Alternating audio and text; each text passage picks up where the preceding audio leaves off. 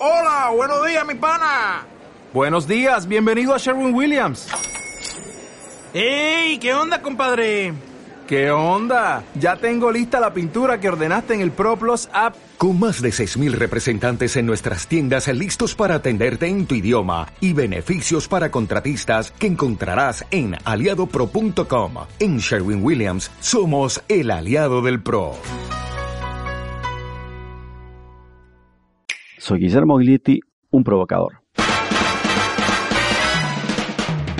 Llama la atención tanto odio. Llama la atención porque ni Rafael Correa, ni los Kirchner, ni Lula, ni Evo, ni Mujica y ni siquiera Chávez hicieron revoluciones de estas con mayúsculas. Hicieron cambios importantes durante la década ganada, pero de ninguna forma hicieron una revolución comunista, leninista, marxista. Ni quisieron hacerla. Hicieron algunas nacionalizaciones de sectores estratégicos, pero no eliminaron la propiedad privada y nunca salieron de la legalidad que es un sistema jurídico como el actual, una cancha inclinada contra el pueblo para defender la propiedad privada y también la desigualdad. La década ganada fueron años en los que América Latina logró sus mejores salarios y 90 millones de personas salieron de la pobreza. Pero también fueron años de enormes beneficios para las élites y las empresas, mucho mayores de los que tuvieron después durante los gobiernos más conservadores. Y me pregunto si tanto los trabajadores como las élites ganaron tanto durante la década ganada, ¿por qué salió tanto odio que engendró los Bolsonaros, los Macri, los Lenin y los Áñez? Es fácil entender el odio de las élites. Ellas tienen fuentes de odios variadas. Una es el odio por el rencor de perder el privilegio en manos de alguien de otra clase. Otra fuente es el miedo. El miedo de que tomen decisiones contra sus intereses sin consultarles y de perder la impunidad y pagar las consecuencias de sus negocios más oscuros. Estos odios no los justifico, pero los comprendo. Es el odio de los privilegios perdidos. Lo que no entiendo es el odio más popular, el de las clases medias y bajas, ese odio que aprovechan las élites para defender sus privilegios. Y hay varias fuentes de este odio popular, pero a mi criterio la más importante es el ascenso social de los que están abajo o al lado. Porque como decía Carlos Barragán, si al final un negro empieza a vivir como uno, es porque uno tiene vida de negro.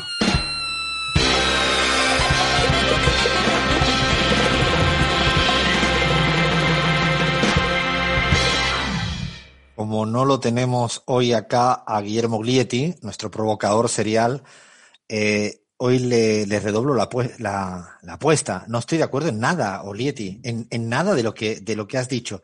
Y voy con otra provocación para que me responda la semana que viene, si quieres. Porque así, como te lanzas así, no sabemos lo que vas a decir. Y no sé, le tenemos que tener tanto miedo al odio. No es un sentimiento humano el odio. No, lo peor es cómo se gestiona el odio. ¿O es un problema? A lo mejor el problema es cuando el odio se convierte en asesinar al otro o en meter en la cárcel al otro. Pero ¿no se le ha tenido odio al Fondo Monetario Internacional durante el principio de estos procesos de cambio?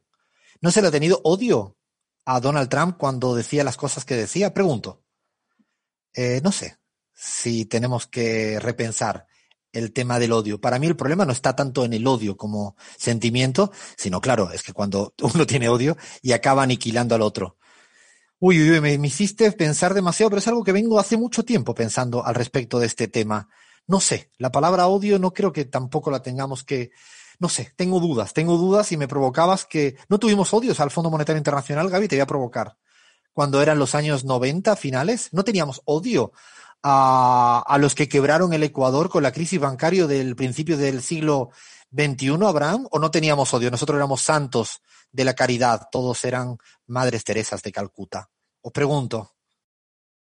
La silencio. diferencia, la no, no, no, no, silencio no, porque vos, te do, vos le sumaste a la provocación de Oglietti tu provocación, así que bueno, eh, no creo que nadie se pueda quedar callado.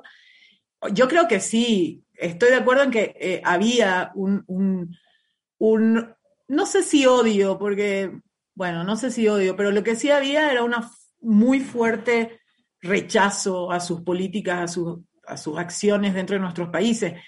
El tema es que eh, yo creo que no todos odiamos igual, Alfredo. Eh, o sea, hay quienes podemos tener una terrible aversión a ciertas políticas, pero no somos capaces de matar. No somos capaces de quitarle ¿no? la, la, la, vida al otro, no somos capaces de dejarlo sin, sin casa y tirarlo fuera de su país, no somos capaces de meterlo a la cárcel sin motivo, no somos capaces de, de odiar de esa manera. pero, claro, ¿a quién, claro, ¿a quién se le ocurre quemar la casa de una hermana de un dirigente político, como ha ocurrido esto en Bolivia, ¿no? Claro, esa es la diferencia de, unos odios y otros. Eh, y creo que eh, además, en la primera parte de la provocación de Oglietti, sí, yo tengo mis, dudas también. O sea, yo, yo, yo tampoco creo que eh, está bien, nadie, nadie llegó a, a, proponer el comunismo en ninguna parte de la región, en ninguna de los gobiernos de la década ganada, pero no por eso creo que sea menos revolucionario el hecho de nacionalizar tus recursos naturales. Eh, y, ahí, bueno, también me choco un poco con Guille. No sé con quién me choco más eh, de estos dos provocadores seriales, Oglietti y vos, pero bueno, ahí pongo. la tercera provocadora que ha salido se llama Gaby. Esto es una espiral, un bucle de provocación. Abraham, ¿no, ¿no odiabas un poquito a los creadores de la crisis del feriado bancario de tu país? Absolutamente, ¿no? Yo creo que al final eh, el odio tiene, lamentablemente, cuando el odio no se puede canalizar en el marco eh, institucional, es cuando se convierte en un problema, ¿no? El problema es cuando el odio no tiene formas de, canalizarse, ¿no? Dentro de la institucionalidad. Y cuando no hay institucionalidad que pueda resolver los odios que son naturales en, un país, cuando hay diferencias, eh, de esto va la democracia, es cuando hay un problema, ¿no? Esa institucionalidad que no puede representar el clamor popular, bueno, ahí es cuando hay un problema. Hay que asegurarle a la, a la institucionalidad una, dimensión conflictual, que es lo que está faltando ahora, por lo menos en mi país, Alfredo. Ay, anotemos todo, ¿eh? Anotemos esto porque se abrió un quilombo acá inesperado. anotemos, ¿eh? para la semana próxima el odio. Más. Eh, pero ¿qué pasa si te cierran todas las puertas? Te quieren quitar la personería jurídica, eh, te meten a la cárcel, te persiguen. Entonces, ¿qué espacio queda? Digo, eh, ¿qué espacio queda para, digamos, transar de manera democrática las diferencias? Y bueno, en, en la región a todos los han, a todos la gente de izquierda la han querido perseguir, la han querido meter a la cárcel, le han querido quitar su personería jurídica para que no participe en elecciones. Y entonces, bueno, ahí el estallido es, es, obvio, ¿no? Ay, Dios mío, Oglietti, es que eh, vienes, provocas y nosotros que te conocemos entramos a tu provocación. Paramos, paramos, paramos.